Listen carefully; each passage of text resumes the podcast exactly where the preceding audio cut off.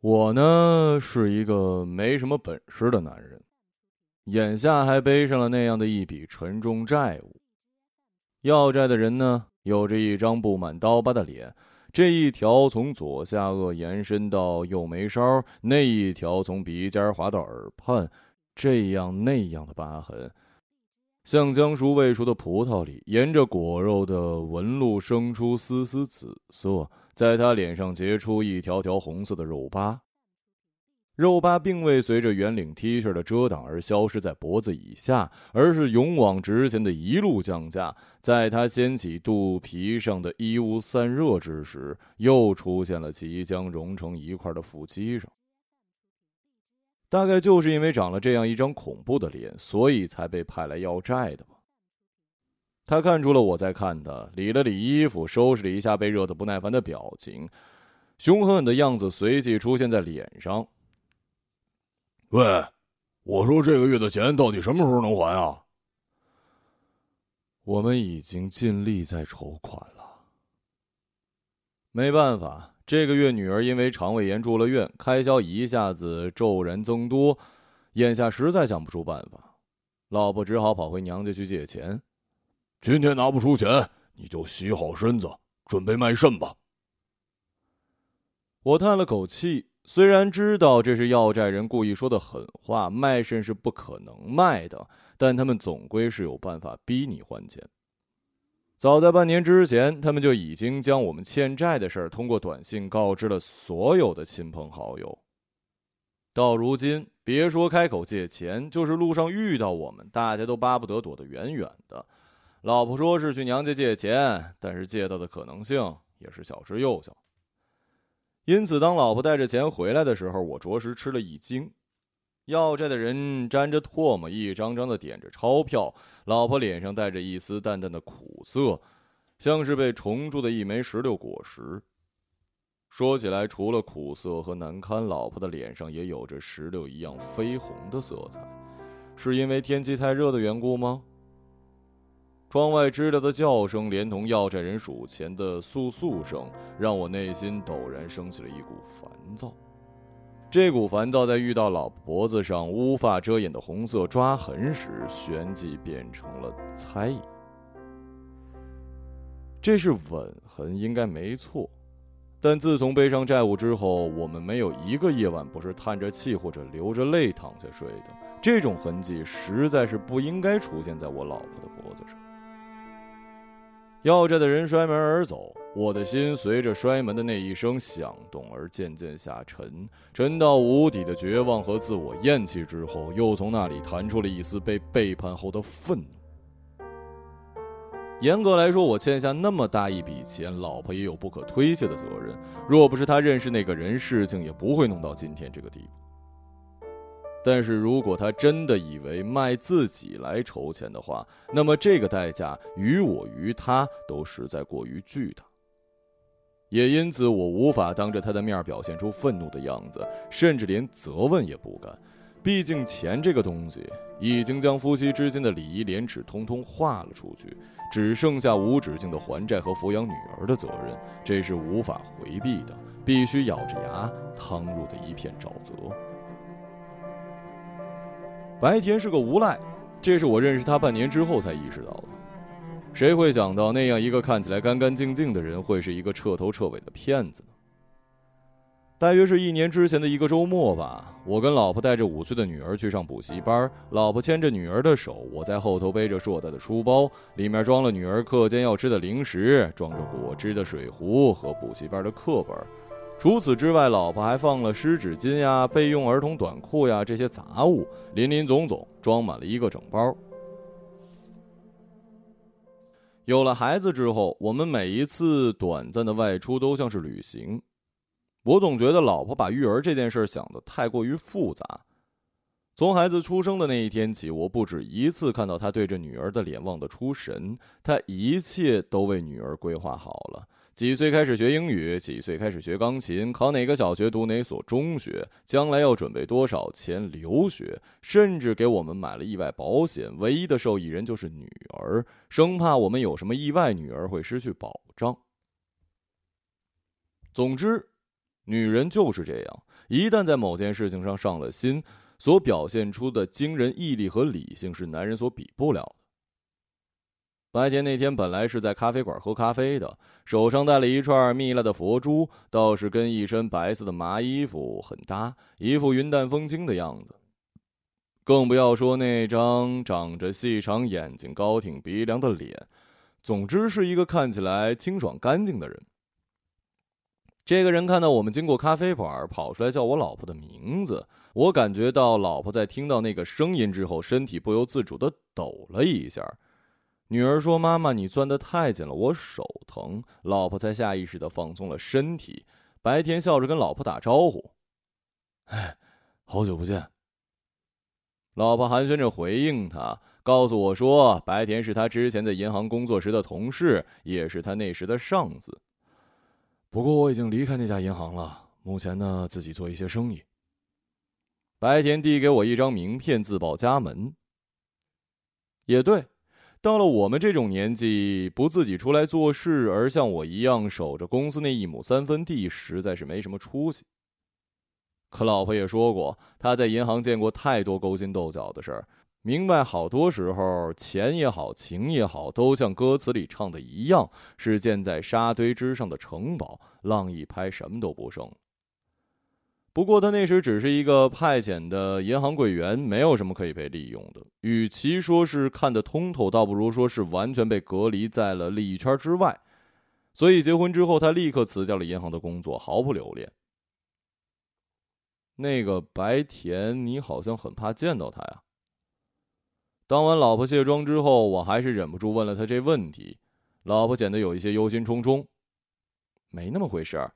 只不过想起以前在银行工作时一些不愉快的经历，老公，白田这个人很精明，如果他来找你，你还是小心为妙啊。我有些搞不懂女人，总是说着钱不够花的老婆，什么时候开始觉得精明是一种罪过？不过我总觉得老婆没有告诉我事实的全部。她听到对方声音时那种无意识的颤抖，分明不是遇到普通同事那么简单。然而老婆不愿意说。果然，夫妻之间还是有着无法共享的秘密的。说起秘密，我也有从未告诉老婆的事儿。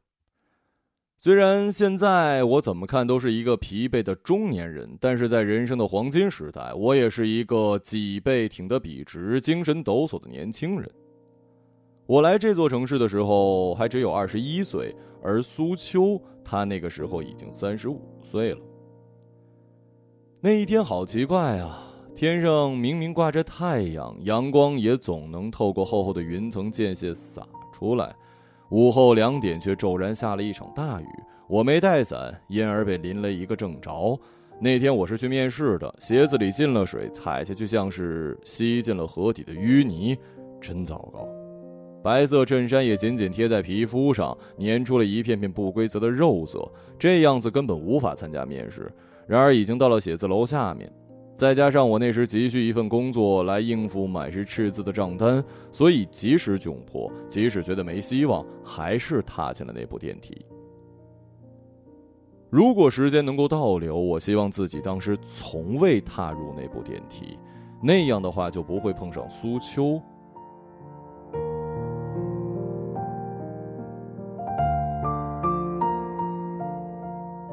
身穿纪梵希的苏秋，戴着墨镜看不出表情的苏秋，嘴角有一颗痣的苏秋。所有这些日后我无比熟悉的元素，构成了一个初见时冷漠的、成熟通透的女人。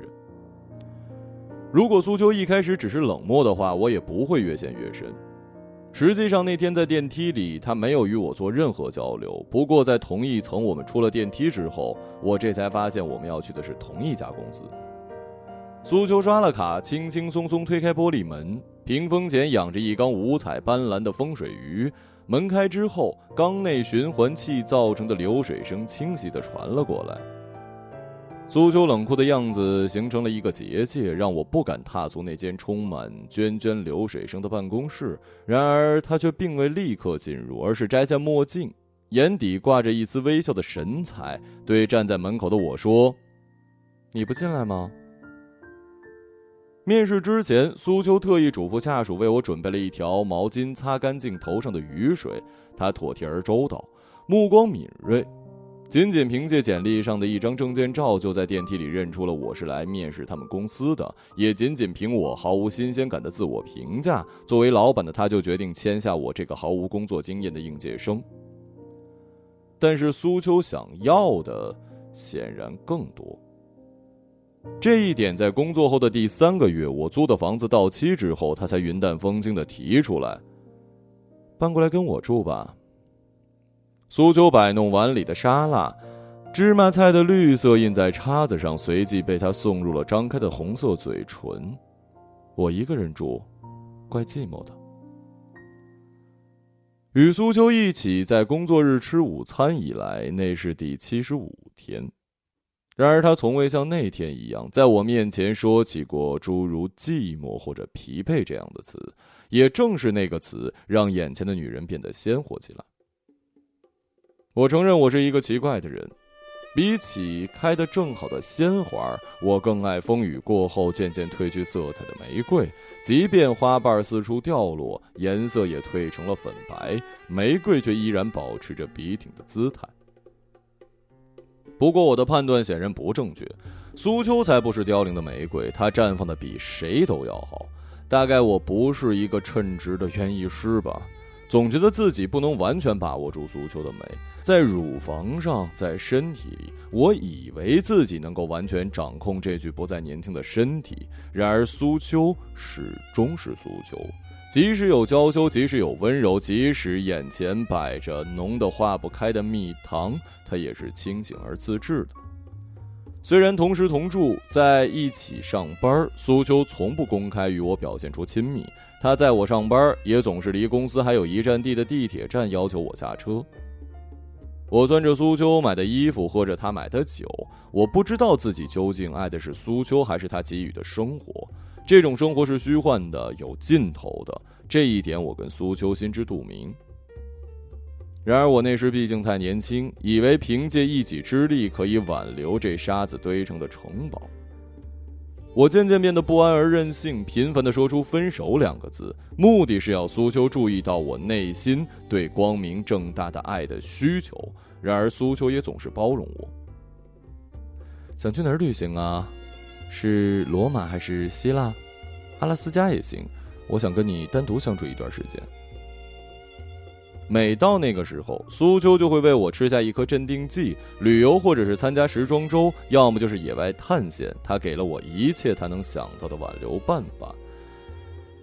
但事实正如老婆所说，有些情谊是建在沙堆之上的城堡，浪一拍就什么也不剩。更不要说是我自己因为虚荣而掀起的巨浪。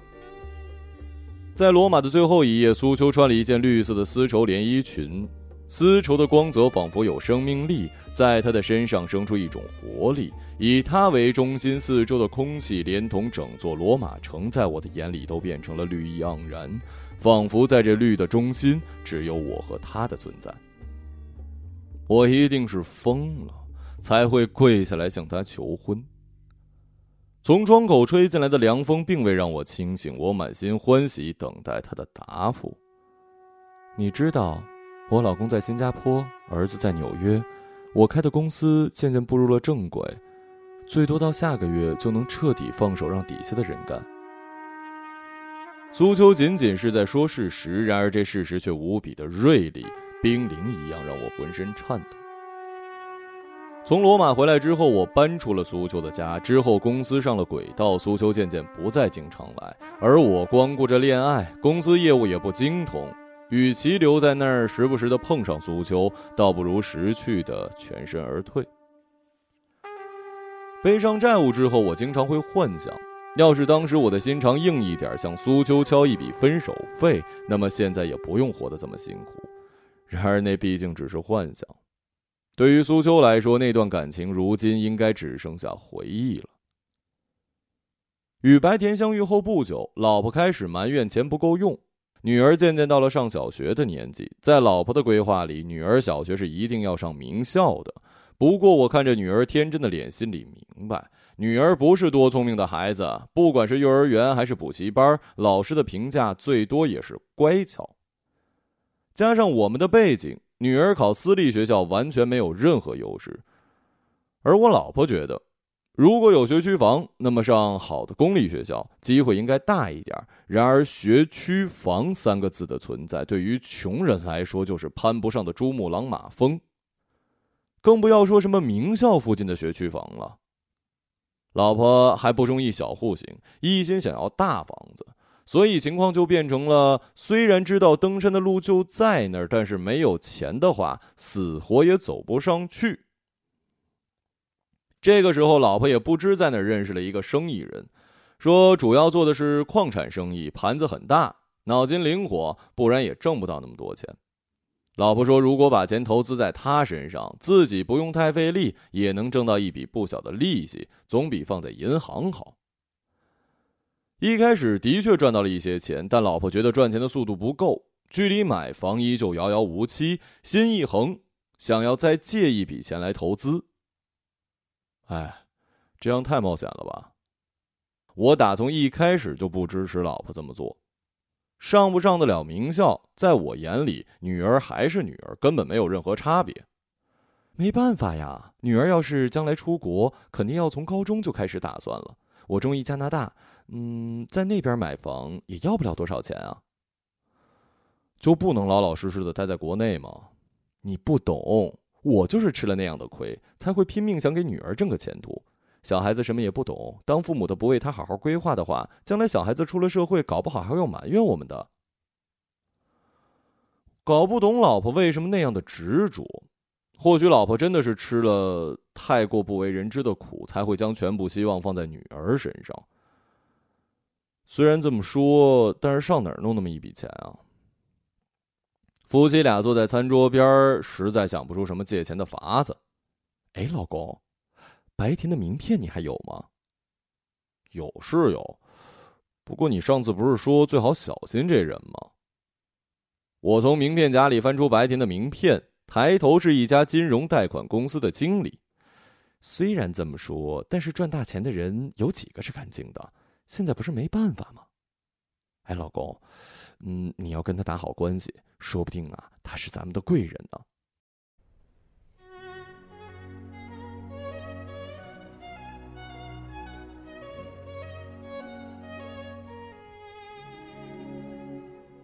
钓鱼啊，最讲究的是耐性，还有摸透鱼的习性，知道鱼喜欢待在什么地方，这样上钩的时候就格外有成就感。白天握着钓竿几乎一动不动，终于在一个小时之后钓上了一条体长将近六十厘米的青鱼。白天差点还被这家伙拖进水中，但是他凭借惊人的毅力，终于在二十分钟之后将鱼耗到体力丧失，成功的钓上了岸。我被湖区毫无遮挡的太阳晒到皮肤发红，我对钓鱼没兴趣。不过，这样远离家庭来到野外钓钓鱼，也是一件令人愉悦的事儿嘛。往常的周末，我都得背着大包跟在老婆女儿身后，眼巴巴等着女儿下课。这片湖区是白田私人产业，白田因为兴趣而建设的钓鱼场，平时不对外开放，倒是谈生意的好地方。湖边也有一栋专门的度假别墅，这样无人打扰的地方，白天只是偶尔来一次，对我来说实在是过于浪费。别墅里的装修都是按照度假的标准来做，只不过在客厅里，白田养了一缸食人鲳。白田说他不会每日过来喂食，因此缸内的鱼总是自相残杀，但是他会及时补充新的食人鲳，这样才能让鱼保持饥饿跟好斗。白天说着，从盘子里拿出一块切好的青鱼肉，丢进鱼缸。食人鲳迅速聚到鱼肉边，不一会儿，肉块就被啃得精光。鱼跟人一样，到了穷途末路的时候，只要能活下去，什么都能吃，即使是同类的尸体。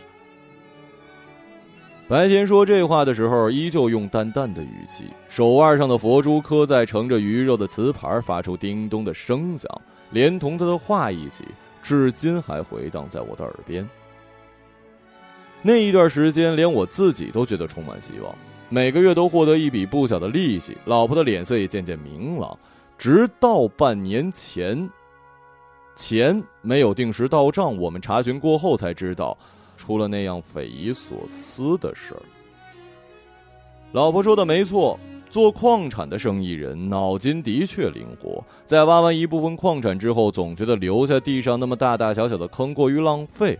他过于精明，不相信世界上还有可以浪费的土地，只要是地就能变成钱，那是刻在他基因里的一条真理。他想到了一个让人摸不着头脑的主意：从国外运来一船船有害的洋垃圾，填在坑里。这真是一个一本万利的买卖。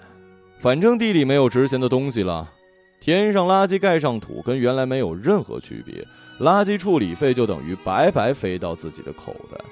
等我们回过神儿，他已经因被人举报而锒铛入狱，说是污染环境跟危害国土安全，留下一个负债累累的破产公司，我们的钱全部打了水漂。公司破产，钱也追不回。我们自己的储蓄没了不说，欠下白田的钱，月月都有人来催。到今天，光是利息就已经付给了他将近五十万，这已经是我们夫妻能够承受的极限了。说实话，我心里对老婆是有怨恨的。如果不是他的提议，事情也不会弄到今天这个地步。不过说起来，一切都是遇到白天之后发生的事儿，再加上老婆对他的态度转变，让我内心的猜忌一下子升到了无法释然的地步。我找到了一位如今在当地颇有影响力的老同学，费尽周章才打探到一点消息。正是那一点消息，让我认清整件事情根本就是一个彻头彻尾的骗局。那个向警察举报的人，正是白天。我坐在桌子边儿从罐里夹起一块金枪鱼肉，老婆在一侧喂女儿吃蛋羹。乌黑的头发没有像往常一样扎起来，想起那枚红色的吻痕，我的胃里一阵不舒服。放下筷子，好想问问老婆究竟是怎么回事。我虽然没什么本事，虽然埋怨她闯下这么大的祸，但心安理得的做个缩头乌龟，实在是办不到啊。老婆。今天的钱真是向妈妈借的吗？老婆停下咬蛋羹的动作，嘴唇发青。她将女儿哄进房间睡觉，才颤抖的坐在我的对面。老公，其实我想告诉你的，今天下午我去见了白田。老婆的脸在日光灯的阴影下像是凹进去一块，让我觉得格外陌生。是因为钱才找的他？不仅如此。明天我还要去白天的公司上班呢。蠢女人！我在心里骂她，到现在还搞不清楚状况。那个人只是判了三年缓刑，这你是知道的吧？这我知道。虽然现在还没有证据，但是肯定不只有我们一家被坑。那么多钱，只不过半年的时间就打了水漂，你不觉得有一些蹊跷吗？我当然觉得蹊跷。他拿了那么大一笔钱，只判了三年，还是缓刑。就算不做事，下辈子也能衣食无忧。举报他的人又刚好是借我们钱的白田，他们真是好算计啊！一个借钱，一个放钱，一人一半分了钱，转身来个苦肉计，进一趟监狱，宣告破产，钱就变成自己的了，而我们还要在这苦苦还债。就算是这样，我们又有什么办法呀？钱的确是我们借的，总能找到证据的。不，老公，你不了解白铁，他是个恶魔。老公，除了女儿，你是我在这个世界上最亲的人。就是日子过到这个地步，我也不想跟你分开。听我说，我们不能激怒白铁，他手头有我的把柄。他的手冰凉，让我感到了一阵彻骨的寒意，比苏秋拒绝我求婚那晚还要冷。什么把柄？说起来很复杂，但是一旦被揭发，坐牢是肯定的。虽然我是在他的授意下违规操作那笔钱，但是他说，要是事发，比起有钱有势的他，我的下场肯定要惨得多呀。老公，在这个世界上，我就只剩下女儿跟你了。为了女儿，我也不能去坐牢的。我想看着女儿长大，想看她戴四方毕业帽。白天就是知道我无法割舍女儿跟你，才这么肆无忌惮。他最会利用人心了。老婆声泪俱下的坦白，让我觉得眼前的女人好陌生啊。所以一开始你就知道一切都是白田的骗局？我也是后来才仔细琢磨，觉得不对劲儿的。但是白田突然拿出那样的证据，我没办法呀。既然如此，今天为什么要去见他？要是因为还钱的压力，我们可以再想办法呀。不是这样的。白天说：“只要我为他工作，不仅利息可以免掉，还能保证我们赚上大钱呢。”老婆说出这样的话，让我觉得一阵失望。这个女人到现在还在做着发财的春梦，或许她一直是这样的人。不然怎么会被白田所操纵？对金钱的执念越深，暴露出的弱点就越多。我看着老婆的脸，虽然已经不再年轻，但是她一直注意保养，脸上带着一股柔顺淡雅的神采。她有的是年轻女孩没有的，经历世事后乖顺柔软的躯体。白田所说的为他工作，老婆其实心知肚明。所谓工作，不过是陪一群男人玩乐，再哄骗他们投资而已。老婆，你太傻了，真的不要再见白田了。钱我会想办法的。老公，我已经没有退路了。我不知道该怎么安慰老婆。在这件事情上，我明明是无辜受牵连的。到现在，我也觉得老婆有事瞒着我。她为白天工作，真的只是为了赚钱？可是她一哭，我就全然没了主意。这样的生活真的快过不下去了。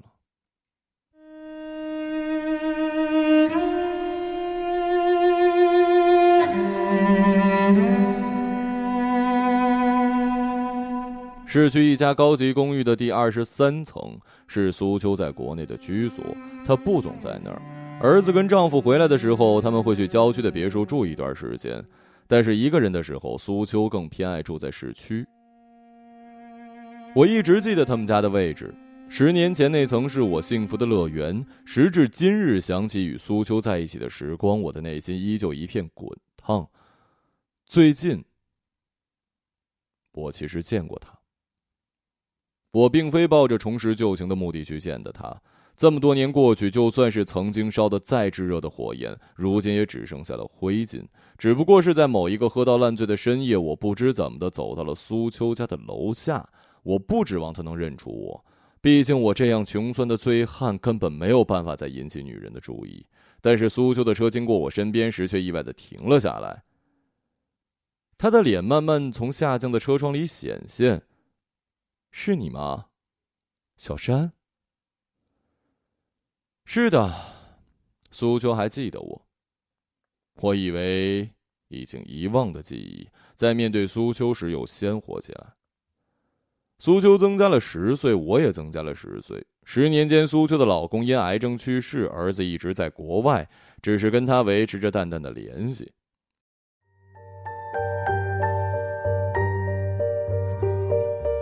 现在没有安眠药的话，我根本睡不着觉。苏秋的脑袋靠在我的胸口，从发间散出淡淡的椰子香，让我不忍摩挲她的头发。我也是。有很多烦心事。苏秋转过身，安慰似的抱紧我：“我们还能像以前一样吗？”说实话，我也不清楚这个问题的答案。内心深处，我对苏秋的感情一如既往的强烈。但是，虽然怨恨老婆，虽然觉得她隐瞒了什么，但是本能的我还是放心不下的。不管她出于什么样的目的跟白田走在一起，我总觉得这个事情应该有一个了断。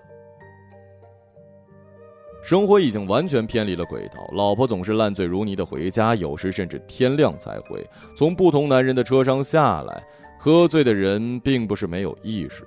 老婆会抱着我哭，说她后悔了，说她不想再被白田利用。但是第二天酒醒之后，她还是化好妆去白田的公司上班。她走的时候，我多半是在假装睡觉，其实我哪能睡得着啊？这个家里的一切都让我无比压抑，就好像牢牢攥在白天的手里，让我想要逃离，然而我想不出什么好法子。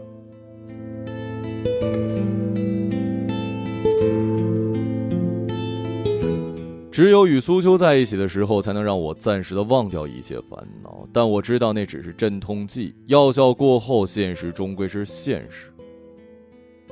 最近一个月，老婆每晚回来都会带一条食人鲳，说是白田送她的。我想起在白田的别墅见过他饲养的这种鱼，这原产于南美的鱼，生着可怕的锯齿般的牙齿，据说只要数量够多，吃光一条野牛也不在话下。老婆不让女儿碰。就这样，一个月之后，鱼缸里满满的游着三十条食人鲳。这一天，老婆破天荒在下午五点打电话给我，电话那头他声音带着颤抖，要我一定快回来。我看了看身边的苏秋，他一副通情达理的样子。只是在我出门之前，苏秋脸上挂着淡淡的笑容，对我说：“小山，跟我找一个没人认识的地方，一起生活吧。”苏秋的话瞬间点亮了我灰暗的生活。不过，老婆跟女儿，我真的放得下吗？就算我可以，老婆一哭，我就什么都做不了了。让我考虑考虑吧。我这么说的时候，苏秋的眼里瞬间转过一丝失望，但她很快恢复了。苏秋依旧是那个苏秋。上楼后，我敲了敲家门，里面传来老婆紧张的声音：“谁？是我。”门被开了一条缝，浓烈的酒味熏得我下意识往后退。老婆半张脸躲在门后，我被那张脸上的惊恐表情吓得不轻。出什么事了？老公，白天死了。客厅的一角摆着硕大的鱼缸，鱼缸不高，离地一米。当初我不明白老婆为什么选择这么矮的鱼缸。但是看到跪在地上、头整个浸到鱼缸里的白田之后，我就什么都明白了。周围有明显挣扎过的痕迹。我走进白田的尸体，一股浓烈的酒味钻进鼻子，惹得我打了个喷嚏。再靠近一点，我看到了更加恐怖的景象：缸内的食人鱼正在一口一口啃噬着白田的脸。我想起跟他一起钓鱼的那个下午，他是那样从容的喂着这些鱼吃青鱼肉，没想到转眼之间他自己成了他们的食物，简直大快人心呐！老公，现在该怎么办呀？我从巨大的愉悦中回过神儿，是啊。白田死了，还是在我们家。无论如何，我们都脱不了干系。我是个没用的男人，越到紧急关头，我就越想不出办法。死的是白田的话，我的嫌疑就大了。我不想坐牢，我坐牢的话，女儿怎么办呀？让我想想，让我想想。老公，他的脸被鱼吃掉，就没有办法验明正身了吧？怎么会呢？现在技术这么先进，身份证里就能录指纹了。那个简单。老婆擦了擦眼泪，把白天的两只手一起按入鱼缸。没有脸跟指纹，说死的不是白天的话，不会有问题的。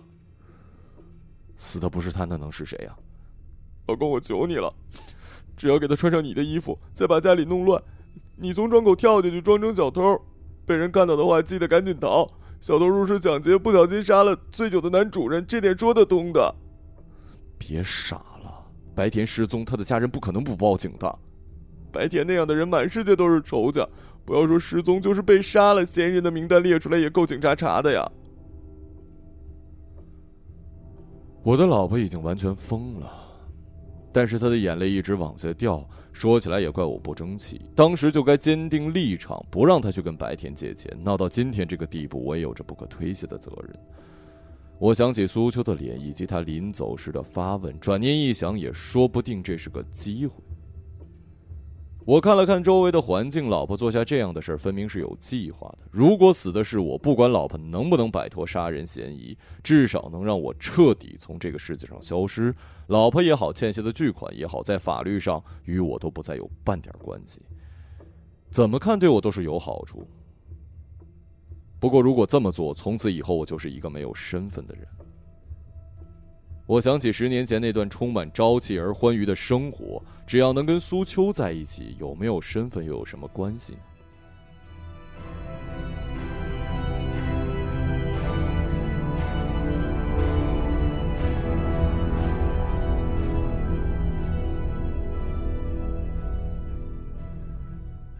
我作为人从这个世界上消失了。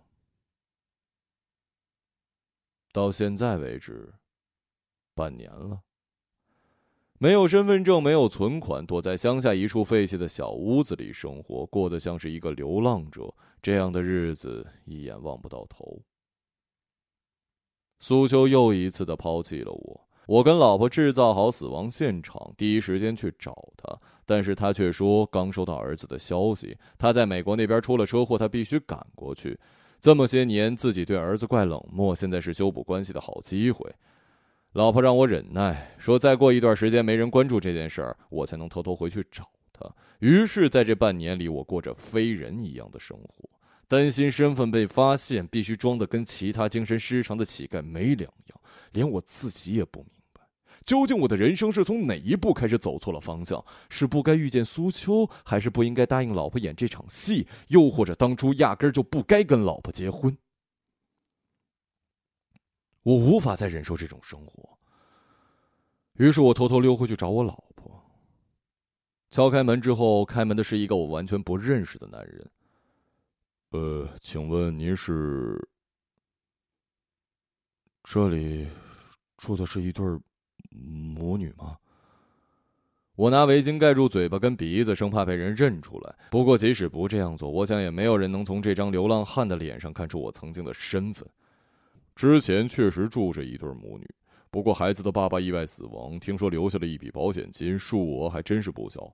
母女两个已经移民去了加拿大了。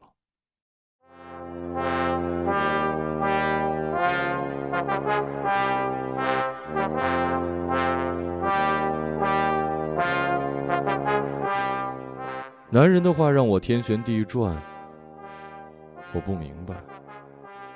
究竟老婆是从哪一步开始对我撒谎的？是从买保险开始，还是从被白田骗了之后？我更加倾向于他是在被白田胁迫之后开始谋划这一切，至少这能证明他当初是真心实意跟我结婚的。不，我的大脑清醒，不管从哪一步开始，现在都无关紧要。更重要的是，加拿大与中国之间没有引渡协议。眼下，即使站出来指证老婆的罪过，法律也奈何不了他。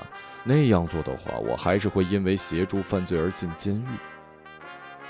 孩子，保险金，这一切未免太过于巧合了吧？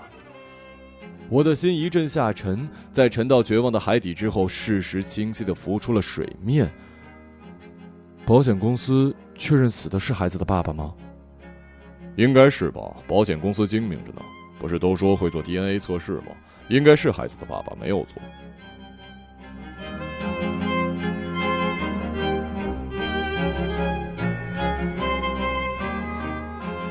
男人一副是当然的样子。老婆说过，白田手里有他的把柄，现在看来，应该不只是金融诈骗这事儿，而且他反过来完美的利用了这个把柄。想到这一点，我的大脑已经无法再为这具疲惫的身体提供能量。瘫倒在地之前，我突然想起那天在白天的别墅，他给我看那一缸食人鲳时所说的话：“鱼跟人一样，到了穷途末路的时候，只要能活下去，什么都能吃，即使那是同类的尸体。”